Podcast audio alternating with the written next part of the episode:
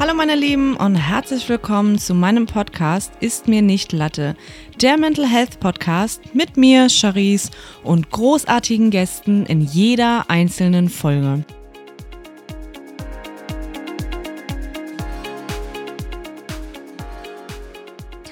Hallo meine Lieben und herzlich willkommen zu einer neuen Folge von meinem Podcast. Heute ohne Gast und ich möchte natürlich ehrlich zu euch sein. Also es hat Gründe, weswegen ich diese Podcast-Folge alleine mache.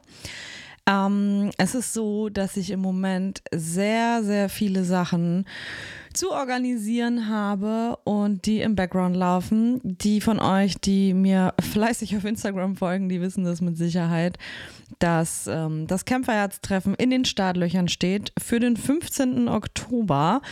Da sind wir momentan äh, ja so viel am Organisieren einfach und das äh, löst natürlich auch viel Stress und Druck bei mir aus. Ähm, ich freue mich aber auch riesig darauf. Aber das ist zum Beispiel ein Punkt, der dafür gesorgt hat, dass ich mit meinen Gedanken und meinem Köpfchen ein bisschen woanders war als bei dem Podcast. Dann ist es so, ähm, Achso, falls ihr übrigens noch keine Tickets habt und gerne kommen wollt, könnt ihr das machen über www.charis-lifestyle-shop.de. Und dann habe ich ja jetzt noch im September meine neue Ausbildung angefangen zur Heilpraktikerin für Psychotherapie. Das äh, ja, vereinnahmt mich auch ein wenig, würde ich sagen. Einmal die Woche bin ich ja zum Unterricht da und ansonsten versuche ich auch einen großen Teil selbst mir immer beizubringen und ähm, zu lernen. Und dann bin ich noch ähm, lass mich mal kurz überlegen, am 9. Oktober in Kloppenburg, weil da das Roadmovie ähm, gezeigt wird. Und ich bin eingeladen, um dort auch ein paar Fragen zu beantworten, weil ich ja auch Teil der ganzen Sache bin. Ähm, also als Protagonistin bin ich ja Teil des Films. Und ja, da freue ich mich auch schon drauf. Und nebenbei läuft ja mein normaler Social-Media-Job auch noch weiter. also wie ihr seht und hört, ich würde eher sagen, wie ihr hört, ähm, ist es halt einfach ein Batzen an Dingen gerade, die meine volle Aufmerksamkeit beanspruchen. Und dann passiert es halt einfach so, dass ich nebenbei nicht immer so viel Zeit habe, das Ganze noch zu organisieren hier beim Podcast mit Gästen. Aber gleichzeitig ist es mir total wichtig, ähm, mit den Gästen in Real Life zu sprechen. Wisst ihr? Also ich habe viele Anfragen von, von Leuten, mit denen ich über den Computer Gespräche führen könnte, die für euch dann aber trotzdem wie eine normale Aufnahme klingen. Aber ich habe das Gefühl, für mich ist das nicht stimmig, wisst ihr? Also für mich ist das so, ähm, ich möchte gerne den Leuten in die Augen gucken, wenn ich mit denen über so ernsthafte und wichtige Themen spreche und deswegen gestaltet sich das alles ein wenig schwierig. Vielleicht muss ich da ein bisschen nachgiebiger werden, dass ich einfach sage, hey, ähm, vielleicht mache ich es doch mit manchen über den Computer. Vielleicht muss ich das aber auch nicht und dafür einfach dann darauf verzichten, mit manchen Gästen eine Aufnahme zu machen. Das sind so Gedanken, die ich mir, glaube ich, in nächster Zeit mal machen muss und auch machen möchte. Aber nichtsdestotrotz ähm, habe ich ja eine so großartige Community, auf die immer, immer, immer Verlass ist. Und ihr habt so viele Fragen an mich gehabt, dass wir diese Folge natürlich unbedingt auch ähm, damit füllen werden, dass ich euch die Fragen beantworte. Ich mache das einfach wirklich randommäßig. Ich habe mir Screenshots gemacht von all euren Fragen auf Instagram und ich gehe die einfach mal durch, wo ich jetzt keine Antwort drauf weiß. Macht Sinn, wenn ich das dann vielleicht auch einfach nicht beantworte. Ähm, ich suche mir welche raus, wo in meinem Kopf sofort so, wo ich den Moment halt habe, dass ich so denke, ah ja, da könnte ich euch jetzt eine Antwort drauf geben. Und es ist bunt gemischt. Es ist ein Teil von, Charisse, was würdest du mir raten, wenn ich dir sage das? Und manche Fragen sind auch einfach random, einfach nur an mich gestellt. Und ich würde sagen, wir starten einfach mal damit. Und zwar ist der erste Teil der Fragen, Charisse, was würdest du mir raten, wenn ich dir sage das? Und die erste Frage ist, wenn ich dir sage, dass Psychologen zu finden echt schwierig ist in einer kleinen Stadt. Da kann ich eigentlich nur zu sagen, dass ich das weiß und dass mir das auch bewusst ist und dass ich es selber zum Kotzen finde, wirklich, wie schwierig das irgendwie ist, Hilfe zu finden. Aber Gleichzeitig kann ich euch eigentlich nur ans Herz legen, dran zu bleiben, euch durchzutelefonieren. Jeden, den es irgendwie gibt an, an Therapeuten, der, ja, der möglich ist für euch, anrufen, anrufen, anrufen, E-Mails schreiben und einfach wirklich dranbleiben. Weil wenn ihr jetzt wartet, dann wird ja die Wartezeit nicht weniger, wisst ihr? Also wenn ihr jetzt sagt, oh, ich lasse jetzt erstmal ein halbes Jahr vergehen, dann habt ihr quasi ein halbes Jahr verschenkt eigentlich, bis euch wirklich, ja, bis ihr Hilfe bekommt. Und das finde ich dann immer so schade. Und es ist ja auch nochmal wichtig zu sagen, wenn ihr das Gefühl habt, ähm, ihr könnt einfach nicht mehr. Ne? Also ihr seid wirklich an einem Punkt, wo ihr sagt, mir ist das alles zu viel und ich habe auch nicht mehr die Kraft, auf einen Therapieplatz zu warten. Dann könnt ihr in Kliniken gehen ne? oder in eine Notfallambulanz oder was auch immer. Also auf jeden Fall besteht die Möglichkeit, dass ihr nicht komplett ohne Hilfe dastehen müsst, wenn ihr wirklich merkt, es geht nicht mehr. Die nächste Frage ist, ähm, Charisse, was würdest du mir raten, wenn ich dir sage, dass ich mich in Gesellschaft immer verliere und das Wohl der anderen für mich immer wichtiger erscheint. Das kenne ich sehr gut. Es ist halt so, dass ähm, ich glaube, das hat sehr, sehr viel erstmal mit dem Selbstwertgefühl zu tun und dann damit, wie wichtig man sich äh, oder ja, wie, wie man gelernt hat, wie wichtig man sich nehmen darf. Ne? Also wenn man vielleicht selbst irgendwie auch negative Erfahrungen gemacht hat, dass man vielleicht runtergemacht wird oder ja, abgewertet wird, dass das auch oft Narben hinterlässt innerlich und dass man dann anfängt, die anderen immer als Prio zu nehmen. Ich habe für mich gelernt mit der Zeit, mein Wohlergehen tatsächlich immer weiter nach vorne zu rücken.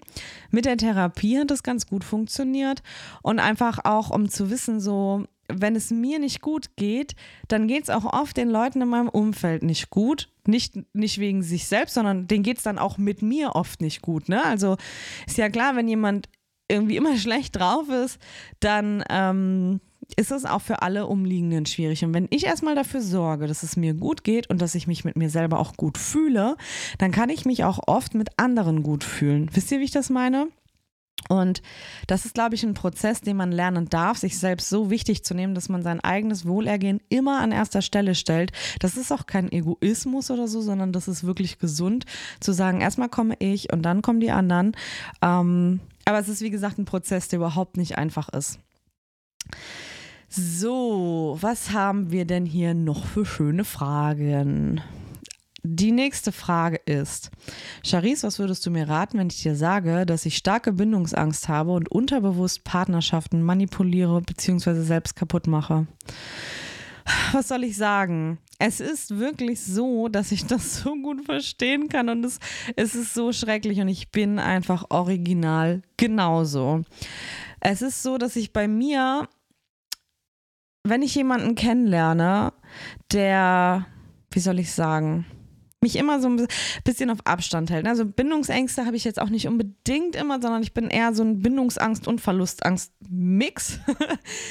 Aber ich ich bin auch tatsächlich, wenn ich merke, dass etwas gut läuft, ne, dass jemand mir wirklich gut tut und es eigentlich gar keine Probleme gibt, dann mache ich Probleme, weil das in meinem Kopf ähm, für so eine Systemstörung einfach sorgt. Also in dem Moment, wo, wo jemand, den ich kennenlerne, mir das Gefühl gibt, es gibt hier gerade gar kein Problem, keine großartigen Red Flags, also keine, also Red Flag ist ja eigentlich sowieso erst etwas, wo man sagt, okay, das geht gar nicht. Ähm, ich meine, eine Geschichte hat jeder, die er mit sich rumträgt und vielleicht auch irgendwelche Macken, aber das gehört ja dazu, das ist völlig okay, aber mit Red Flags meine ich wirklich Dinge, wo man sagt, das geht gar nicht. Und wenn ich jemanden kennenlerne, der all das nicht hat, sondern der einfach wirklich vollkommen okay ist und nett zu mir ist und mich auch gern hat, dann kriege ich richtig innerliche Panik. Das ist ungefähr so ein Gefühl wie, kennt ihr diesen Traum, wenn man ähm, nachts in so ein Nichts fällt? Also so kurz bevor man einschläft, hat man ja das Gefühl, man fällt und fällt und fällt. Ja, und dieses Bauchgefühl, diese, diese Panik und diesen, diesen Schrecken, den, der sitzt bei mir auch in solchen Momenten ganz tief, dass ich denke, warte mal, irgendwas. Und, ich, und wenn es nichts gibt, dann finde ich trotzdem irgendwas, was da nicht stimmen kann. Weil es irgendwie so ein Mix ist aus, ich bin das nicht gewohnt. Gleichzeitig merke ich auch, boah, wie langweilig, wenn der da gar keine Probleme mitbringt, weil das bin ich ja nun gar nicht gewohnt, dass ich nicht irgendwelche Probleme lösen muss. Und mein Gehirn ist wirklich maximal überfordert. Und ich kann mir sehr gut vorstellen, dass es bei dir wahrscheinlich auch ähnlich ist, dass du so vielleicht sogar Gefühle hast wie, ich habe das gar nicht verdient und ähm, das wird sowieso nicht lange aushalten oder vielleicht sogar auch in die Selbstabwertung gehst, ne? dass du sagst, mit mir kann man das nicht lange aushalten. Das macht doch sowieso dann keinen Sinn. Und ich finde das so schade, dass so viele von uns davon betroffen sind, weil eigentlich das ja total blöd ist, dass wir, wenn jemand uns gut tut, wir selber dafür sorgen, dass diejenigen gar nicht nah an uns ran dürfen und wir uns immer wieder für Menschen entscheiden, die uns nicht gut tun.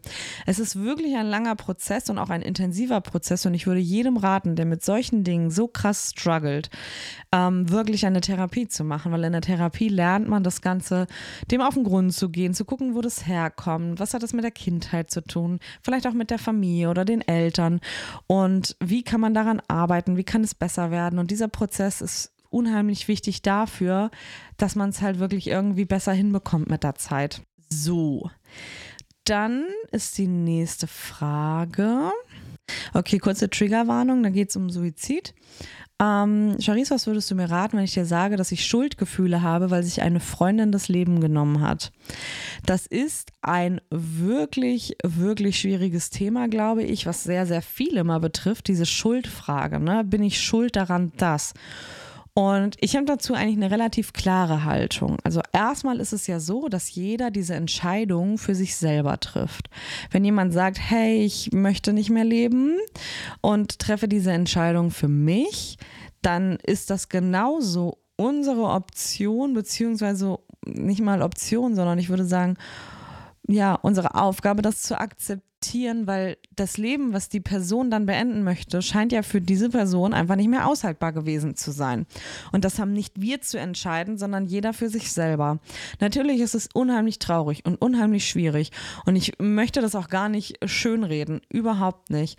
Nur erstmal kann man niemanden davor retten, wenn er sich nicht davon retten lassen möchte. Ne? Also wenn es so ist, dass jemand ähm, noch Bescheid sagt oder wirklich auf jemanden zugeht ne, und sagt, hey, ich kann nicht mehr, ich bräuchte Hilfe, dann ist es sogar ähm, unsere Aufgabe, dass wir dann mit dieser Person Hilfe aufsuchen. Ne? Also es ist zum Beispiel auch so, wenn das passiert sehr, sehr häufig, wenn ich auf Social Media in meinen Kommentaren oder auch per Privatnachricht von jemandem die Info bekomme, sowas wie ich will nicht mehr leben oder ich beende sowieso bald alles, dann sind das ganz deutliche Suizidankündigungen.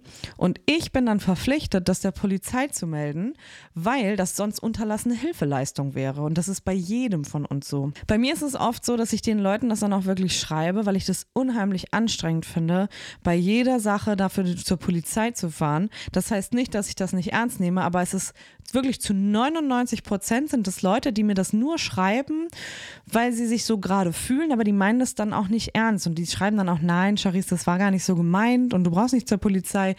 Es geht auch gleich wieder und ich habe auch morgen Therapietermin und die kriegen sich dann auch meistens wieder ein. Das ist nur so ein Verzweiflungsschrei, würde ich jetzt irgendwie sagen. Ich lerne da auch total, mich abzugrenzen, weil ich, wenn ich bei jedem einzelnen von diesen fremden Leuten, vor allem auch die mir das schreiben, auf diesen Zug aufspringen würde und sagen würde, oh mein Gott, ich muss mich darum kümmern, da würde ich ja völlig dran kaputt gehen. Ne? Also ich muss da eine gesunde Grenze auch für mich setzen.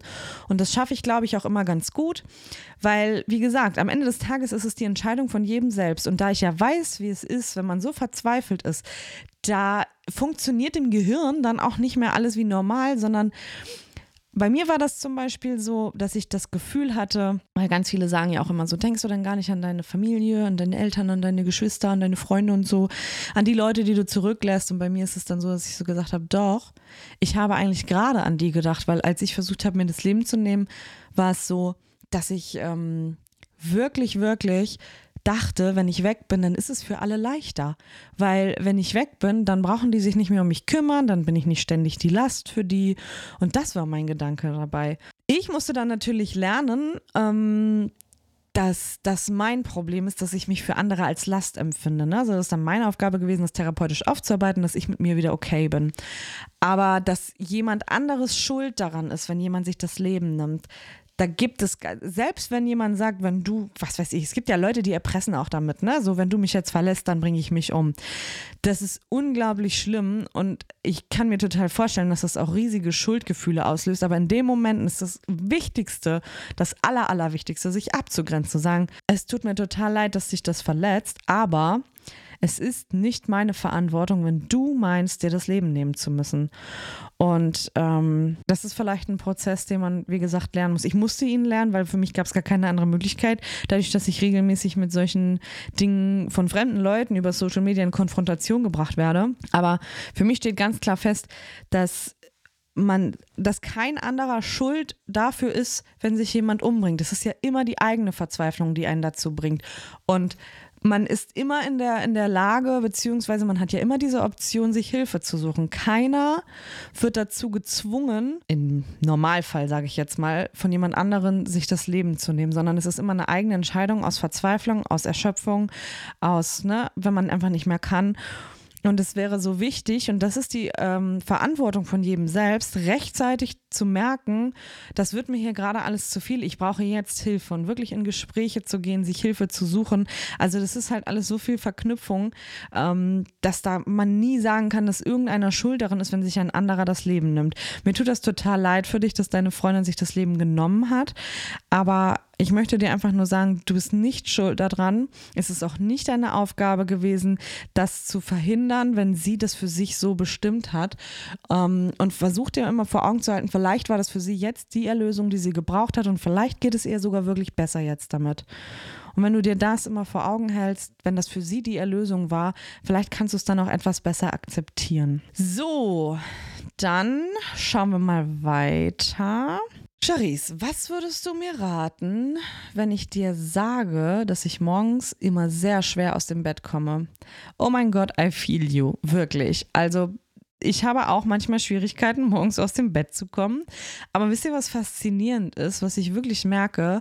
Erstmal ist es so, wenn ich merke, dass ich ähm, von alleine früh wach werde und eigentlich denke, oh mein Gott, sechs oder sieben ist nicht meine Uhrzeit, die ich gerade haben möchte zum Aufstehen, aber mein Körper von alleine wach wird, dann ist es immer die gute und bessere Entscheidung, aufzustehen, weil ich dann ähm, das Gefühl habe, mein Körper rappelt sich von alleine auf nach dem Duschen und so, dass ich fertig bin für den Tag. Wenn ich mich dann nochmal umdrehe und dann nochmal ein, zwei Stunden schlafe, bin ich danach sowas von im Eimer. Also wirklich sowas von im Eimer. Das ist unfassbar. Dann ist es noch so, wenn man gar nichts vorhat, ne? Wenn man zum Beispiel morgens aufsteht, dass man denkt, oh, irgendwie steht heute gar nichts an, es interessiert auch keinen, ob ich jetzt aufstehe oder im Bett liegen bleibe. Das ist dann wirklich schon ein bisschen was für Fortgeschrittene, würde ich jetzt mal sagen, dann trotzdem aufzustehen und zu sagen, hey, ich mache das jetzt für mich, weil ich weiß, ich brauche das und mein Körper braucht das und vielleicht erstmal eine Runde spazieren zu gehen oder sowas. Es gibt aber natürlich auch das Gegenteil, dass man morgens keine Kraft hat aufzustehen, weil man so erschöpft ist von allem, ne? weil man wirklich das Gefühl hat, oh, ich muss jeden Tag morgens aufstehen zur Arbeit und ich schaffe das langsam einfach nicht mehr, weil es mir so schlecht geht. Und da würde ich wirklich raten, die Notbremse zu ziehen und sich krank schreiben zu lassen, zum Arzt zu gehen und eine Behandlung anzufangen. Weil es bringt niemandem auf der ganzen Welt, bringt es irgendetwas, wenn ihr euch runterrockt und kaputt macht wegen der Arbeit, wegen Dingen, die vom Außen irgendwie kommen und auch wegen euch selbst, ne? also wegen irgendwas, solltet ihr eure Gesundheit nicht aufs Spiel setzen. Achtet darauf, dass es euch gut geht achtet darauf, dass ihr in Balance seid und dass ihr euch nicht ständig, ähm, ja, dass ihr nicht ständig selbst über eure Grenzen geht. Das ist aber eure ganz eigene Verantwortung. So. Ich schaue noch mal weiter. Hier sind nämlich so viele Fragen und ich muss die mal einmal kurz überchecken, bevor ich euch die aus, äh, ja, vorlese oder ausspreche. Ähm, hm, hm, hm, hm. Charisse, was würdest du mir raten, wenn ich dir sage, dass ich ein schlechtes Gewissen habe, wieder in die Klinik zu gehen? Ähm, die Frage ist, warum du ein schlechtes Gewissen hast. Also mein erster Gedanke wäre jetzt, dass das schlechte Gewissen daher kommt, weil es sich anfühlt wie ein Rückschritt. Nochmal, weil du hast ja geschrieben, wieder. Wieder heißt, du warst schon mal in einer Klinik. Und im Kopf ist wahrscheinlich so verankert, so, oh Gott, jetzt muss ich wieder in eine Klinik. Ich äh, schaffe das anscheinend immer noch nicht und mir geht es wohl immer noch nicht besser. Und warum, warum ne, ist es so schwierig für mich? Warum kriegen das andere mit einem Klinikaufenthalt vielleicht hin oder was auch immer? Da kann ich nur sagen, völlig egal, wie oft ihr in die Klinik müsst. Wenn euer Körper das braucht, dann do it. Also es gibt gar keine Vorschrift, wie oft man in eine Klinik gehen sollte oder wie oft man zur Therapie gehen sollte. Wenn ihr das Gefühl habt, ihr braucht das und es geht euch danach besser, dann tut es unbedingt. Ich habe auch schon oft darüber nachgedacht gehabt, in den vergangenen Jahren nochmal in eine Klinik zu gehen oder wie gesagt, jetzt zum Beispiel ist es ja auch so, dass ich eine neue Therapie nochmal anfangen möchte, weil meine Therapeutin ja in Rente gegangen ist. und ich einfach für mich entschieden habe, ich brauche noch mehr Therapie, beziehungsweise, was heißt brauchen? Ich möchte das einfach. Also ich könnte auch so weiterleben jetzt, wie es jetzt aktuell ist. Ich bin soweit stabil und auch gut therapiert. Ich habe halt immer noch Punkte, die, die ja mich unruhig werden lassen, die in mir rumwüten in manchen Situationen. Und ich möchte das einfach bearbeiten. Und deswegen habe ich mich dazu entschieden, nochmal eine Therapie zu machen. Und ich bin sowieso Therapiefreund, deswegen von mir aus macht so viel Therapie, wie ihr braucht. Ja, lasst euch da nicht irgendwie einschränken von irgendwas. Hauptsache, euch geht's gut, das ist das Wichtigste. Charisse, was würdest du mir raten, wenn ich dir sage, dass ich Angst habe, meinen Job zu kündigen, weil ich Angst vor der Re Reaktion meines Vorgesetzten habe? Die Frage, die ich mir gerade stelle, ist tatsächlich, wenn du kündigen möchtest, bedeutet das ja, dass du da nicht mehr weiterarbeiten möchtest. Warum hast du dann Angst vor der Reaktion eines Menschen, mit dem du danach ja gar nichts mehr zu tun haben wirst, weißt du?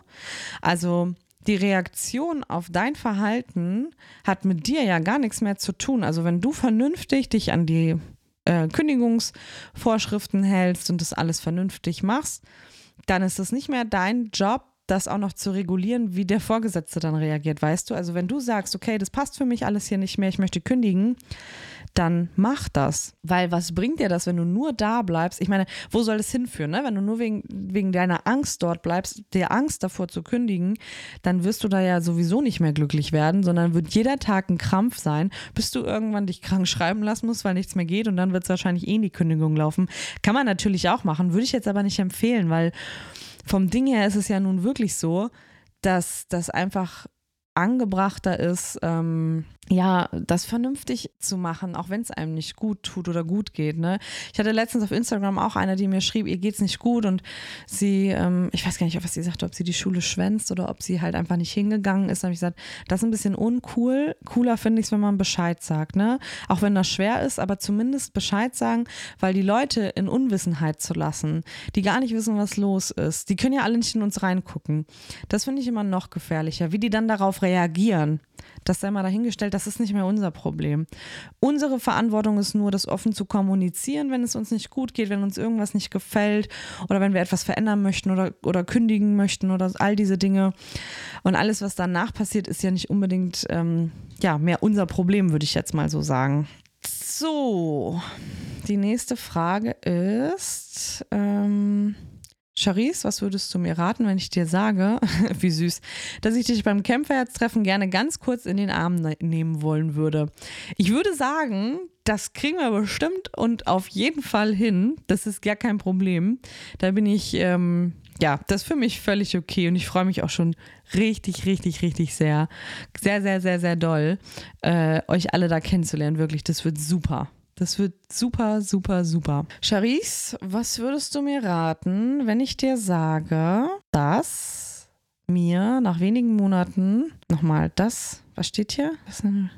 dass ich nach wenigen Monaten Beziehung merke, dass es mir zu eng wird, obwohl ich die Person liebe. Da würde ich dir raten, von Herzen, sprich mit diesem Menschen kommuniziere. Also Kommunikation ist der Schlüssel für so vieles. Das kann ich euch wirklich nur sagen. Redet offen mit den Leuten, sagt ihnen, wie ihr denkt und wie ihr fühlt. Und wenn die damit nicht umgehen können, dann ist das auch nicht immer, also nicht immer euer Problem. Wisst ihr, wie ich meine? Also wenn ihr jetzt sagt, hey, keine Ahnung, das und das ist mir zu viel, dann, dann mm, seid ihr nicht dafür verantwortlich, alleine, dass das klappt und dass ihr euch gut fühlt, sondern das ist ein Miteinander. Dein Gegenüber, wenn das eine Person ist, die du liebst, dann geh ins Gespräch und sag, hey, du pass mal auf, ich habe dich total gern, aber ich merke, mir ist das gerade alles irgendwie zu viel und ich weiß nicht, wie ich das richtig filtern soll, wie ich das sortieren soll und findet gemeinsam eine Lösung und sag auch gerne, ich möchte mit dir gemeinsam eine Lösung dafür finden, dass ich mich auch wieder gut fühlen kann. Vielleicht magst du ja auch mal erzählen, wie du dich fühlst. Also wisst ihr so, das sind so wichtige Gespräche und ich weiß zum Beispiel von meiner besten Freundin, die sagt auch immer zu mir, wenn es Charisse nicht gut geht, das kriege ich auch nicht immer sofort mit, aber es ist so großartig. Charisse sagt es mir dann einfach. Die sagt dann, ey, mir geht es nicht gut, weil das und das und das. Ähm, ich erkläre dann auch, warum es mir nicht gut geht, was ich brauche, was ich gerade nicht brauche. Und ich gebe dann den Fahrplan vor, wisst ihr? Und das ist das Wichtigste. Wenn ihr merkt, ihr kommt in Unsicherheiten, gebt den Fahrplan vor. Was braucht ihr? Was braucht ihr nicht? Was möchtet ihr? Was ist euch wichtig? Was könnt ihr gerade verarbeiten? Verarbeiten und was nicht. Ich muss mal kurz einen Schluck trinken. Ich merke, dass mein Hals ein bisschen trocken ist. Also da kann ich wirklich nur sagen, Kommunikation. Reden, reden, reden. Und zwar ehrlich reden, nicht drum herum reden. Ich weiß, was das manchmal für eine Überwindung ist, ne? Also ich habe auch Momente, wo ich denke, oh, sage ich das jetzt oder sage ich es nicht, aber danach fühle ich mich immer besser, wenn ich sage, was ich denke. Also wirklich immer. Charisse, was würdest du mir raten, wenn ein Mensch, der auch psychisch krank ist und gerade in einer Phase steckt, keine Hilfe annehmen möchte? Ähm, ich glaube, das ist auch ein richtig, richtig großes Thema weil es so oft Menschen gibt, denen es nicht gut geht und ich kriege auch immer wieder so viele Nachrichten, wo es heißt, Charisse, mein Freund oder meine beste Freundin oder meine Partnerin oder wer auch immer, auf jeden Fall sind es immer sehr nahestehende Personen, ähm, hat gerade eine Depression oder geht es nicht gut oder ne, was auch immer, möchte aber keine Hilfe. Was kann ich tun? Und ich merke, dass gerade die Angehörigen ähm, oder Außenstehenden in dem Fall, dass die sich immer so krass aufopfern wollen für die Betroffenen. Dann denke ich mir so, das tut gar nicht Not und bringt vor allem auch gar nichts. Also wenn du jetzt jemanden hast, der dir sehr nahe steht und der psychisch krank ist, ne? nehmen wir jetzt mal eine Depression und du merkst, egal was du tust, es bringt nichts, derjenige möchte auch keine Hilfe, dann gib der Person Zeit. Es nützt ja nichts. Das ist, also, wenn du am Gras ziehst, wird es auch nicht schneller wachsen. Ne? Also, das ist, glaube ich, ein sehr guter Vergleich dafür. Lass die Leute in ihrer Zeit das Ganze machen. Und ja, ich weiß, manchmal dauert es ewig und man denkt, aber wieso geht der denn nicht einfach mal zum Arzt? Warum versteht er das denn nicht oder sie? Und es ist einfach eine Überwindung für viele und nicht jeder kann das sofort und jeder braucht seinen Freiraum. Was ihr einfach tun könnt, ist da sein, den Leuten das Gefühl zu geben, sie nicht hängen zu lassen, ihnen eine vertraute Basis zu geben, aber vor allem auch auf euch selbst zu achten. Also wenn ihr merkt, dass eure Grenzen irgendwie überschritten werden oder ihr sie vielleicht sogar selber überschreitet, indem ihr euch ständig für jemand anderen aufopfert, dann ist das Ding einfach so, da müsst ihr lernen, gesunde Grenzen zu setzen. Wenn ihr jemanden habt, der sehr, sehr viel, ja, eure Energie saugt, weil er gerade in einer Depression steckt und ihr merkt, boah, ihr könnt selber schon fast gar nicht mehr, dann minimiert den Kontakt. Nicht von alleine, einfach so, ne? Also das wäre auch das Schlimmste, was ihr tun könnt, einfach so sagen, okay, dann melde ich mich jetzt gar nicht mehr bei der Person. Ähm, kommuniziert das. Auch wenn ihr das Gefühl habt, es kommt beim anderen nicht an, in einer Depression zu stecken, heißt nicht verblödet zu sein, sondern einfach nur Schwierigkeiten mit sich selbst zu haben. Und vielleicht kann man dann auch manchmal nicht das sagen, was man, ja, was man denkt oder was man gerade meint, aber man versteht meistens, was die anderen so sagen, wisst ihr? Und da würde ich einfach sagen, dann sagt, pass mal auf, ich merke, mir ist das gerade alles ein bisschen viel. Ähm, Im optimalen Fall habt ihr sogar einen Ersatz, ne, dass ihr sagt, ich habe aber schon mit XY gesprochen. Wenn irgendwas ist, ruft, ruft die oder denjenigen bitte an. Am besten wäre es auch noch, wenn diese Person, die dann eure Vertretung, sage ich mal, übernimmt, um für jemanden da zu sein, wenn ihr merkt, ihr seid wirklich an eurer Grenze. Wenn die Person dann auch dem oder der Betroffenen schreibt und dann sagt, hey, ich hatte mit hier, ne, XY telefoniert, ich ähm, bin jetzt da, du kannst dich bei mir melden. Also wirklich ein, so ein Netz aufbauen aus mehreren Parteien, um für eine Person da zu sein. Das hilft immer und sich dann abzuwechseln, weil es kann nicht ein einziger Mensch das alles leisten. Und wenn dann die Person irgendwann soweit ist, auch Hilfe in Anspruch zu nehmen, dann äh, genau, könnt ihr da auch super unterstützen, indem ihr vielleicht die Person zum Erstgespräch begleitet ne, und draußen wartet und sagt, hey, ich hole dich auch danach wieder ab und so einfach das Gefühl geben, die müssen nicht alleine dadurch. Das heißt nicht, dass ihr die therapieren sollt, sondern einfach anwesend sein, ne? so dieses, ähm, ja, dabei zu sein. So, was haben wir denn noch? Oh, hier mal eine Off-Topic-Frage quasi. Ähm, welches ist dein Lieblingsduft von Ava May?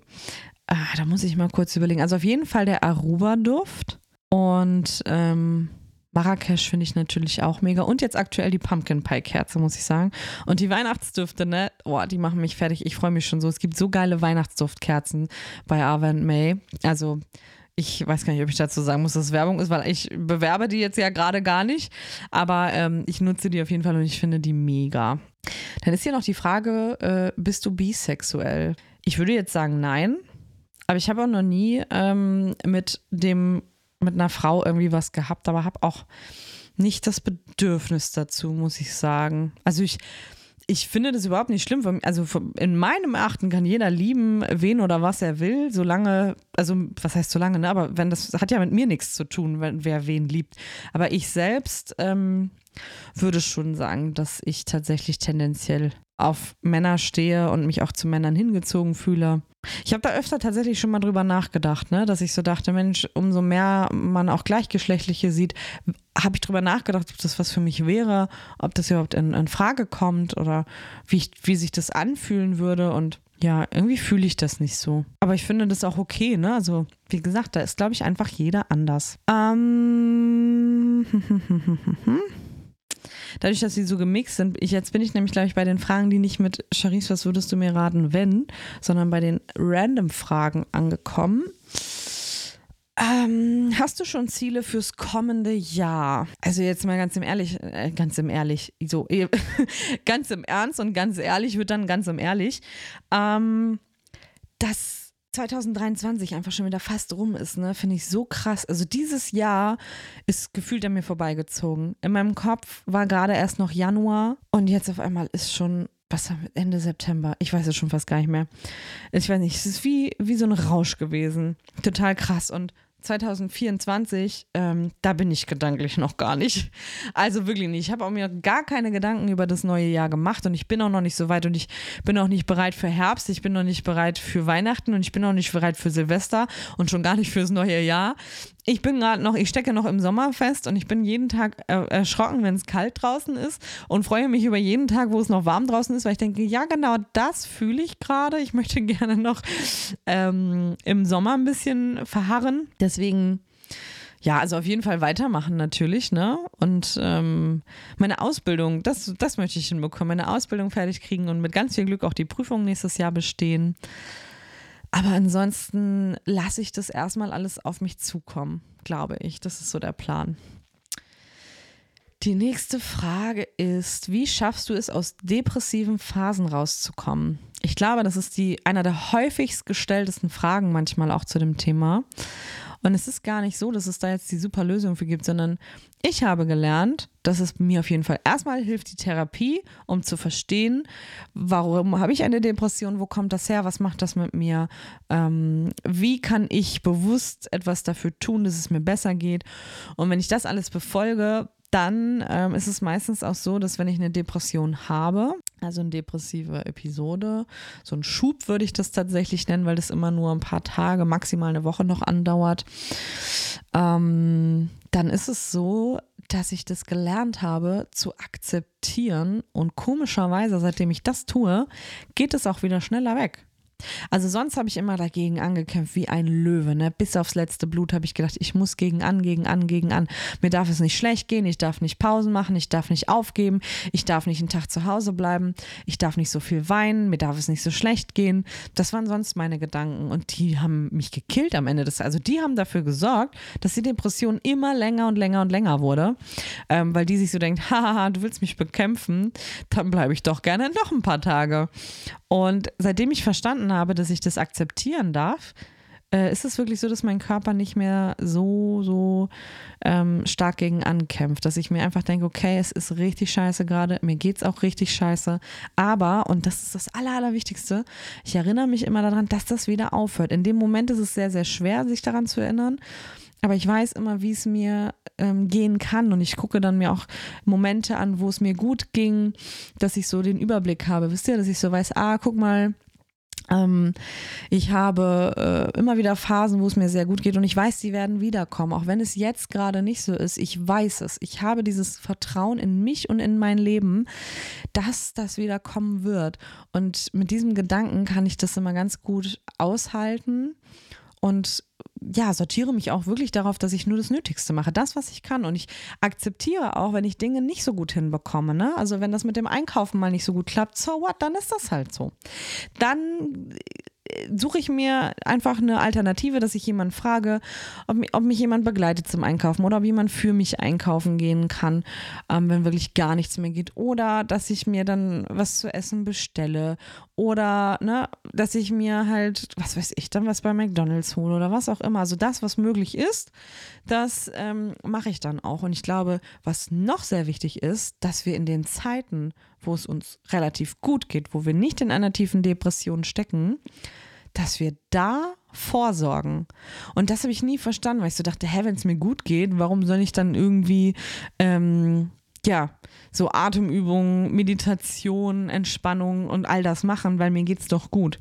Aber es ist wirklich wie ein Lernprozess, wenn du dir das antrainierst, eine gewisse Routine zum Beispiel morgens zu haben und das immer wieder zu machen und ähm, Atemübungen zu machen oder Spaziergänge immer zu machen ähm, und dich gut darauf vorzubereiten, dann kannst du diese Dinge oft tatsächlich auch eher in einer schlechten depressiven Phase noch machen, weil dein Körper das so gewohnt ist. Wenn du dich komplett ausruhst auf den guten Phasen und gar nichts für dich tust und denkst, jetzt geht es mir ja gerade gut, da muss ich ja gar nichts machen, ähm, fliegt mir das meistens danach um die Ohren, weil ich dann auch in den schlechten Zeiten nicht viel Gutes für mich tun kann, weil mein Körper das einfach nicht mehr auf dem Schirm hat, dass das eine Möglichkeit wäre. Die nächste Frage ist, würdest du ein Buch schreiben? Ähm, ja, total gerne, sogar eigentlich nichts lieber als das. Ach, ich bin so ungeduldig, Leute. Ich bin so ungeduldig. Ich habe mir schon so oft vorgenommen, mir, mich hinzusetzen und ein Buch zu schreiben. Und ich habe auch ähm, mit Thorsten Sträter schon mal drüber gesprochen und ihn mal gefragt. Ich sage, wie machst du das? Du schreibst ja öfter mal Bücher. Hast du da einen Tipp für mich? Und er meinte, ähm, dass es hilft, sich jeden Tag eine Stunde daran zu setzen. Dann ist das auch wie so ein Lernprozess für den Körper und dann fällt einem das auch nicht so schwer. Aber ich bin dafür, glaube ich, einfach nicht gemacht. Ich bin halt so emotional noch gepolt, dass wenn ich Bock habe zu schreiben, dann sitze ich da und schreibe halt so, so viel, bis ich völlig äh, erschöpft und ausgelaugt bin. Und danach habe ich natürlich erstmal so gefühlt fünf, sechs Monate gar keine Lust mehr, irgendwas zu schreiben und dann verläuft sich das wieder so im Sand. Also ja, ich bin ein Mensch, der braucht eigentlich so schnelle Impulse, wisst ihr? Also deswegen glaube ich, mache ich auch Social Media, weil wenn ich eine Idee habe, ne, um euch irgendwie ein Thema nahebringen zu wollen, ob es jetzt ein Beitrag oder ein Video, ein Post, eine Story, was auch immer ist, dann kann ich das sofort machen und bekomme auch sofort eine Reaktion. So ein Buch, da sitzt du Ewigkeiten dran und erst wenn du das fertig hast, dann ne, geht es ja auch weiter. Und es dauert so lange, bis da mal irgendwann das fertig ist und eine Reaktion darauf kommt. Und dafür bin ich einfach viel zu ungeduldig. Und es tut mir total leid, weil eigentlich, wenn ich ganz ehrlich bin, ne, steht mein offizielles Buch schon längst fertig, gedanklich in allen Regalen, wo ich so denke, ja, ich sehe das schon im Bücherregal. Also wenn ich vorbeilaufe, sehe ich es imaginär quasi schon in jedem Bücherregal, in jedem Buchladen stehen, weil ich es in meinem Kopf schon fix und fertig geschrieben habe. Komplett. Tutto completi. Aber die Umsetzung kriege ich halt einfach null hin. Und ich glaube, da müssen wir dann leider alle noch ein bisschen drauf warten, bis ich mal ein bisschen ruhiger werde. Vielleicht kommt das ja mit dem Alter. Aber ich würde nicht sagen, dass das nicht mehr passiert, sondern ich glaube ganz fest daran, dass irgendwann der Tag kommt, wo ich mein eigenes Buch auch in den Händen halten werde. Ähm, würdest du jemals eine Bindung bzw. eine Beziehung mit einem psychisch Kranken eingehen? Das finde ich eine sehr interessante Frage, weil ich mir natürlich viele Gedanken darüber schon mal gemacht habe und ich glaube wirklich eine Beziehung mit jemandem, der noch tief in einer psychischen Krise steckt und vielleicht gerade erst angefangen hat mit Therapie oder noch gar nicht in Therapie war, stelle ich mir unheimlich schwierig vor und traue ich mir auch nicht zu, bin ich ganz ehrlich. Und da bin ich auch nicht, dass ich sage, so, oh, ich habe keinen Bock auf psychisch krank, ist mir zu anstrengend, sondern ich traue mir nicht zu, noch eine Doppellast damit zu tragen, weil ich ja so ein Mensch bin, der gerade in Beziehungen sich ähm, sehr öffnet und sehr viel Nähe auch zulässt. Und wenn ich so viel Nähe von jemandem zulasse, der selbst mit sich gerade kämpft oder viel mit sich kämpft, ähm, dann tut das beiden einfach nicht gut, muss man ja nun mal ehrlich so sagen. Und wenn man jetzt jemanden hat und der vielleicht mit der Zeit irgendwie eine psychische Erkrankung bekommt, dann ist das so, ne? Also ich würde niemals jemanden dafür verlassen oder so, aber wenn ich die Wahl habe, wenn ich auch weiß, dass jemand gerade super instabil ist und vielleicht einfach nur Unterstützung und sowas braucht, würde ich keine Liebesbeziehung mit dieser Person eingehen, sondern freundschaftlich da sein, unterstützen ähm, und ja, zur Seite stehen, aber nichts, was darüber hinausgeht, weil ich mir das einfach emotional nicht zutraue und mir auch selber damit schaden würde. Das wäre ja Quatschkram, ne? Also warum soll ich mir selber schaden? Das, ja, das ist so ein bisschen meine Sichtweise. Ich weiß, dass das viele von euch wahrscheinlich anders sehen, kann ich mir vorstellen. Aber ja, da ist, glaube ich, einfach auch jeder anders. Wie süß. Sie hat eine gefragt, wie geht es dir? Ich finde dich echt cool und freue mich über jede Story und jeden Post von dir. Das freut mich total. Und ich muss ganz ehrlich sagen, heute geht es mir auch irgendwie nicht so gut. Aber ich habe jetzt auch nicht mehr viel Zeit gehabt. Ich habe diese Podcast-Folge so lange vor mir hergeschoben. Es tut mir auch total leid. Aber es kostet mich auch wirklich Kraft, das zu machen, diesen Podcast. Und gleichzeitig ist das mein allergrößtes Herzensprojekt zurzeit auch. Ähm, zwischen meinen ganzen anderen Herzensprojekten. Also ich mag meinen Podcast sehr, aber es kostet mich auch sehr viel Kraft. Es ist wie so ein kleines Sorgenkind, wisst ihr? Das Sorgenkind, was man noch ein bisschen auf die Spur, bring, auf die Spur bringen muss. Aber ja, ich hatte gestern einen unglaublich tollen Tag und glaube, dass ich einfach auch heute wegen dem Wetter, es ist draußen grau und, und äh, einfach, einfach äh, Wetter, dass ich vielleicht deswegen nicht ganz so fit bin, aber ansonsten geht es mir soweit gut, würde ich sagen. Ähm, wie läuft deine Ausbildung, ist hier die nächste Frage. Ja, meine Ausbildung läuft tatsächlich so langsam an, würde ich sagen. Ich war jetzt, ähm, die vierte Woche haben wir jetzt. Ich war das vierte Mal jetzt da, weil ich habe es ja immer die Woche immer. Und ja, die ersten drei Wochen war echt heftig, weil wir da über Schizophrenie gesprochen haben. Und das Lustige ist ja, ich lerne nicht so viel über Schizophrenie, weil ich das danach behandeln darf, sondern ich lerne so viel über Schizophrenie, weil ich es nicht behandeln darf, sondern das geht nur darum, dass ich das erkennen kann und weil es halt so ein komplexes Thema ist, hat so viel Zeit beansprucht.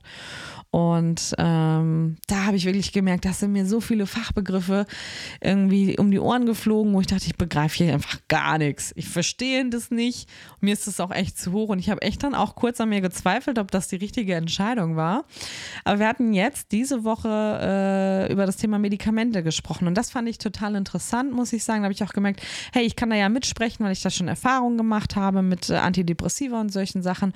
Und sobald ich mitsprechen kann und spüre, dass ich meine Erfahrung auch mit einbringen kann, kann ich Dinge auch viel besser verstehen und ich gehe mal davon aus, dass die meisten Themen, die jetzt noch kommen werden, auch ähm, dann leichter werden mit der Zeit. Man muss ja auch erstmal irgendwie reinkommen. Ne? Also ich sehe das ganz entspannt und das Schöne ist ja auch, ich habe überhaupt keinen Druck.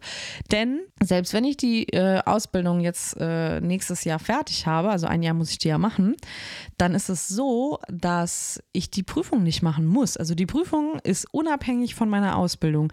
Es würde halt Sinn machen, dass ich sie direkt danach mache, wenn ich mich so weit fühle, aber ich kann auch noch mal ein Jahr warten. Ich kann auch fünf Jahre warten. Also ich kann die Prüfung jederzeit machen. Ähm, blöd ist halt nur, dass es sie nur einmal im Jahr gibt, aber so einmal im Jahr kann ich sie quasi immer machen, wenn ich mich dazu bereit fühle. Und das nimmt mir tatsächlich ein bisschen den Druck. Aber ansonsten läuft es wirklich, wirklich gut. Beruf und Depression. Wie offen sollte man damit umgehen oder sollte man es für sich behalten? Das ist eine gute Frage. Also mein Aufklärungsherz sagt natürlich, unbedingt ansprechen, beziehungsweise einfach so offen damit umgehen, wie wenn dir zum Beispiel ein Bein fehlen würde oder so. Das würdest du ja auch, würde man sehen und da würdest du auch offen mit umgehen. Andererseits kann ich das auch verstehen, wenn man das nicht jedem erzählen möchte, ne? dass man sagt, hey, das muss ich jetzt nicht jedem Kollegen erzählen, also wie man sich gut damit fühlt.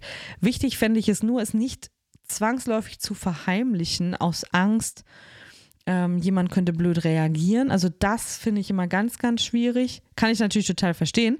Aber genau da müssten wir ja ansetzen, um mit der Aufklärung mal zu beginnen, dass wir keine Angst davor haben sollten, wie andere auf uns reagieren, wenn wir sagen, dass wir eine psychische Erkrankung haben, beziehungsweise eine Depression oder was auch immer sondern dass wir einfach lernen, dass es okay ist, offen darüber zu sprechen und dass das überhaupt nichts über unseren Wert aussagt oder über unsere Leistungsfähigkeit ähm, bei der Arbeit, beziehungsweise, na klar, wenn man in einer schweren Depression steckt, ist man oft auch nicht mehr so leistungsfähig, aber ja, ich spreche das offen an oder habe es bisher offen angesprochen. Mittlerweile mache ich ja einen Job, wo, wo, ich das schon fast gar nicht mehr verheimlichen kann. Und ähm, wer mich nicht so nimmt, der hat halt Pech, so denke ich mir immer. Ne? Also ich möchte mich nicht mehr verstecken müssen, ich möchte nicht mehr lügen müssen, ich möchte nichts verheimlichen müssen. Ich gehe sehr offen mit allem um und wer das nicht handeln kann oder nicht, nicht nehmen möchte, sondern mich vielleicht nur ohne all das haben möchte, das geht halt nicht. Das gibt es nicht und deswegen gehe ich da immer sehr offen mit um. Habe es auch auf den äh, Arbeitsstellen, wo ich sonst gearbeitet habe, die Ausbildung gemacht habe und so, äh, immer offen angesprochen. Einfach tatsächlich auch schon aus Selbstschutz. Ne? Also für mich ist es wirklich, wenn ich irgendwo hingehe und das erzähle, fühle ich mich viel sicherer, weil ich denke, guck mal, jetzt wissen die alles über mich, ähm, dann können die mir auch nichts mehr. Als wenn ich das versuche, zwangsläufig zu verheimlichen und irgendwann kommt einer um die Ecke und sagt, sag mal, hast du schon gehört und die hat Depression und bla bla bla. Ähm, so nehme ich denen ja gleich den ganzen Raum, indem ich einfach das selber sage und was sie dann daraus machen, so what, das juckt mich ja nicht. Ne? Also Leute, die schlecht darüber dann reden würden oder lästern würden, die haben das viel größere Problem. Das kann ich euch nur sagen. So, dann schaue ich mal auf die nächste Seite. Ähm, welche Musik hörst du gerne? Also, ähm, ich höre gerne, ja doch, ich würde sagen Popmusik. Schlager höre ich gerne, manchmal auch Ballermann-Lieder, aber ich mag auch emotionale Lieder. Hausmusik mag ich ganz gerne mit ein bisschen Uz-Uz. Ja, also ich würde eher sagen, was ich auf gar keinen Fall mag, ist so Hardrock, Hardcore, ähm, Hardstyle, also alles, was so dr völlig drüber ist. Mag ich nicht. Ist mir zu doll, ist mir zu laut. Ich mag auch nicht so ein Rumgeschrei oder so. Also ich mag schon melodische Sachen, die einen guten Text haben und einen guten Sound. So würde ich das tatsächlich nennen. So, die nächste Frage. Wie oft warst du schon stationär oder tagesklinisch und wann das letzte Mal? Ähm, ich muss ganz mal kurz überlegen. Also, ich war in einer psychosomatischen Klinik 2015. Danach war ich auch noch in einer Tagesklinik. Dann war ich hier auch einmal in der Auffangstation, würde ich sagen, nach meinem Suizidversuch. Da war ich auch in der Klinik und ich wollte nach Bad Bramstedt in die Klinik noch, in die Schönklinik. Aber da habe ich ähm, richtig schlechtes Vorgespräch gehabt, weswegen ich gesagt habe, auf gar keinen Fall will ich dahin. Ich glaube, ich hatte einfach nur Pech mit der Troller, die mich da, ähm, ja, mit der ich das Vorgespräch hatte, weil die mich überhaupt nicht ernst genommen hat. Ne? Also als ich ihr dann zum Beispiel von meiner Essstörung erzählt habe, meinte sie sowas wie, ach, wir Frauen haben ja alle mal ein bisschen Probleme mit unserem Körper und sowas. Dann habe ich gedacht, Alter, wie respektlos kann man eigentlich sein? Du weißt schon, wo du hier bist, oder? Also wir sind hier jetzt nicht beim Kaffeeklatsch und jede Frau, äh, die reinkommt, erzählt mal ein bisschen was von wegen, oh, mir, ich habe zu viel Speck auf den Hüften, sondern eine Essstörung ist für mich schon eine andere Nummer und die hat halt nur so mit mir geredet. Und ich war so schockiert nach diesem Gespräch, dass ich nur noch rausgerannt bin und gesagt habe, boah, ich habe das Gefühl, ich möchte vom nächsten Hochhaus springen irgendwie, weil ich das hier alles nicht ertrage und ich will auf gar keinen Fall in diese Klinik. Deswegen habe ich es dann auch gelassen. Aber ich habe tatsächlich schon viel Gutes über diese Klinik gehört, deswegen glaube ich, hatte ich, wie gesagt, einfach nur Pech. Und ja, ansonsten hatte ich eigentlich äh, hauptsächlich ambulante Therapien. Also einmal war ich in der Tagesklinik, aber die Tagesklinik hier in Heiligenhafen was soll ich sagen? Ist jetzt nicht so mein Favorite Place gewesen. Ich weiß nicht, ob die mittlerweile besser sind, aber als ich da war, hatte ich das Gefühl, das ist völliger Quatschkram. Das hat mir auch null geholfen. Und ich saß am Ende tatsächlich viel öfter bei meinem Hausarzt, um mich für die Tagesklinik krank schreiben zu lassen, weil ich es nicht geschafft habe, hinzugehen, als dass ich dann noch in der Tagesklinik war. Und dann sagte mein Hausarzt irgendwann zu mir, Sie wissen aber schon, dass Sie freiwillig da sind. Ne? Also Sie müssen sich jetzt nicht ständig krank schreiben lassen. Sie können auch einfach sagen, Sie möchten nicht mehr in die Klinik, in die Tagesklinik gehen, wenn Ihnen das nicht hilft habe ich so gesagt, was für ein schlauer Kerl, ne? Wieso komme ich da eigentlich nicht selber drauf? Und ähm, habe dann gemerkt, dass das eine sehr gute Idee war. Ich musste natürlich einige Gespräche führen, das finde ich dann ein bisschen anstrengend, weil du darfst dann doch nicht so einfach gehen, sondern dann musst du da irgendwie mit den Leuten und den Therapeuten halt sprechen, warum, wieso, weshalb. Und dann wird abgestimmt, glaube ich, so oder geguckt halt, ob das wirklich Sinn macht, dass ich das nicht mehr mache. Und mir hatte halt einfach bisher am aller, allermeisten immer meine ambulante Therapie geholfen, wo ich regelmäßig hin konnte und so die Alltagsdinge dann auch immer nochmal besprechen konnte. Ähm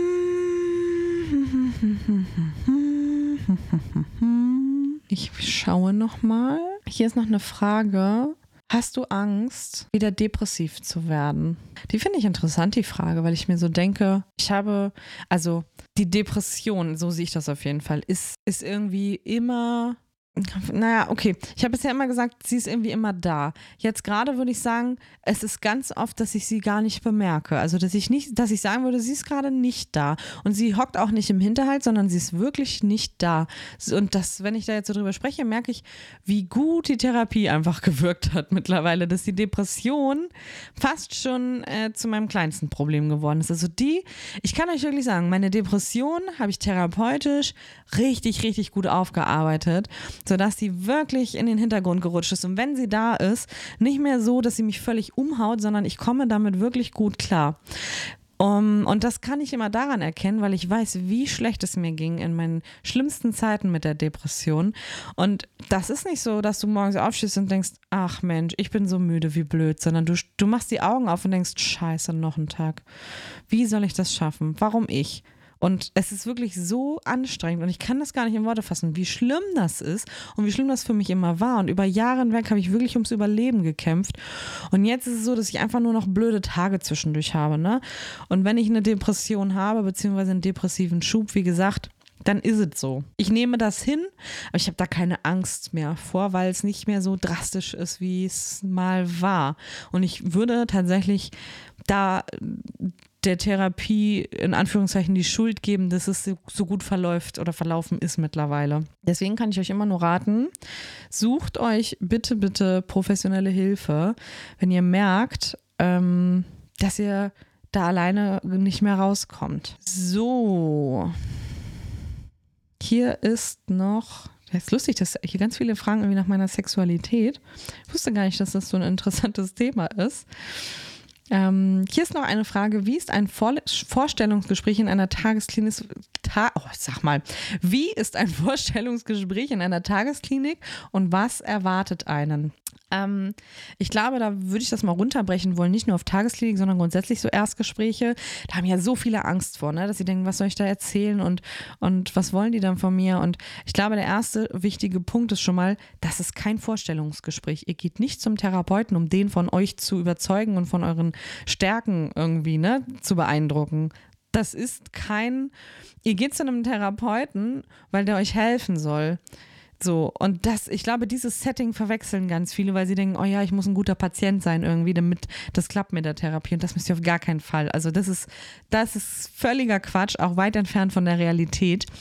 Ähm, wichtig ist es, dass ihr vielleicht guckt, wenn ihr merkt, oh, es stresst euch total. Ich mache das immer so, schreibt euch das alles auf. Schreibt euch auf, was euch wichtig ist, was ihr gerne ansprechen möchtet. Markert euch vielleicht nochmal auch die Top-Themen, wo ihr sagt, das möchte ich auf jeden Fall ansprechen. Nicht nur vielleicht, sondern das ist mir wichtig. Und ansonsten leitet eigentlich der Therapeut das Gespräch. Also ihr kommt an und dann werden euch Fragen gestellt und ähm, ihr müsst das Ding ja gar nicht wuppen, ne? sondern ihr kommt da an und es werden euch Fragen gestellt und ihr müsst die ja nur beantworten und gucken, ob es für euch passt oder auch ob es für den Therapeuten passt. So Erstgespräche sind nie ein, ein also ich habe noch nie einen Therapeuten erlebt, der sich hinsetzt und sagt, guten Tag, erzählen Sie doch mal von sich. Sondern die stellen schon gezielte Fragen, die sie auch stellen müssen, um herauszufinden, ähm, ob ihre Therapieform zum Beispiel für euch geeignet ist. Das heißt, ihr seid gar nicht der Boss in dem Gespräch, also schon der Boss in dem, was ihr ne, sagen wollt, aber grundsätzlich ähm, die Führung des Gespräches übernehmen immer die Therapeuten. So, ihr Lieben, ich würde sagen, ich habe jetzt hier echt einige Fragen von euch beantwortet. Erstmal einen riesen, riesen Dank an euch, dass ihr so viele Fragen überhaupt gestellt habt, dass ihr so ähm, interessiert seid, auch mit mir gemeinsam offen darüber zu sprechen. Und das freut mich einfach ungemein. Ich hoffe, dass ich euch mit meinen Antworten ähm, ein wenig weiterhelfen konnte, dass ähm, ihr den einen oder anderen Tipp für euch vielleicht noch mitgenommen habt. Und ja, ich würde mich freuen, wenn ihr meinen Podcast abonniert, egal worüber ihr den hört, ob es jetzt Spotify, Amazon, what auch, what auch ever, what auch ever ist. Ähm, und hinterlasst sehr, sehr gerne auch äh, eure, wie nennt man das denn beim Podcast? Eure Bewertung, glaube ich. Ne? Da kann man ja so Sterne angeben, wie gut finde ich den und auch eure Gedanken könnt ihr dazu immer äußern. Auf Spotify auf jeden Fall. Also bei Spotify könnt ihr immer eure Gedanken zu den Folgen ähm, unten dazu schreiben. Müsst ihr mal ein bisschen runterscrollen. Da habe ich immer so einen Button und ihr könnt auch Umfragen mitmachen. Also so viel Interaktion ähm, wie möglich machen. Das würde mich sehr freuen, weil so auch, glaube ich, mehr Leuten der Pod Podcast einfach nochmal vorgeschlagen wird. Und dann wünsche ich euch erstmal viel, viel äh, Spaß bei was auch immer ihr gerade tut. Ähm, einen schönen Abend, einen schönen Tag, einen schönen Morgen, wann auch immer ihr diesen Podcast hört. Das weiß man ja immer nicht. Und Ich freue mich auf jeden von euch, den ich treffen werde in Hamburg am 15.10. Ich bin unfassbar aufgeregt, das könnt ihr euch gar nicht vorstellen, aber es wird ein unglaublicher Abend. Ich glaube, das wird wirklich, wirklich großartig. Ich freue mich auch auf jeden, den ich am 9. Oktober in Kloppenburg treffe, bei dem ähm, Road Movie äh, im Kino. Und ja, wenn ihr noch irgendwelche Fragen habt, ne, oder wenn irgendwas ist, wo ihr sagt, ach, das habe ich vielleicht bei dieser Podcast-Folge auch nicht so ganz verstanden oder so, dann könnt ihr mir immer auf Instagram schreiben. Da bin ich fast immer erreichbar. Und dann würde ich sagen, hören wir uns bei der nächsten Folge. Ihr wisst, wie immer Überraschung, ob es einen Gast geben wird, wer der Gast sein wird, ob ich vielleicht wieder alleine da bin. Man weiß es bei mir immer nie, aber so bin ich halt und ich glaube, genauso mögt ihr mich auch. Und dann würde ich sagen, hören wir uns bei der nächsten Folge. Tschüss.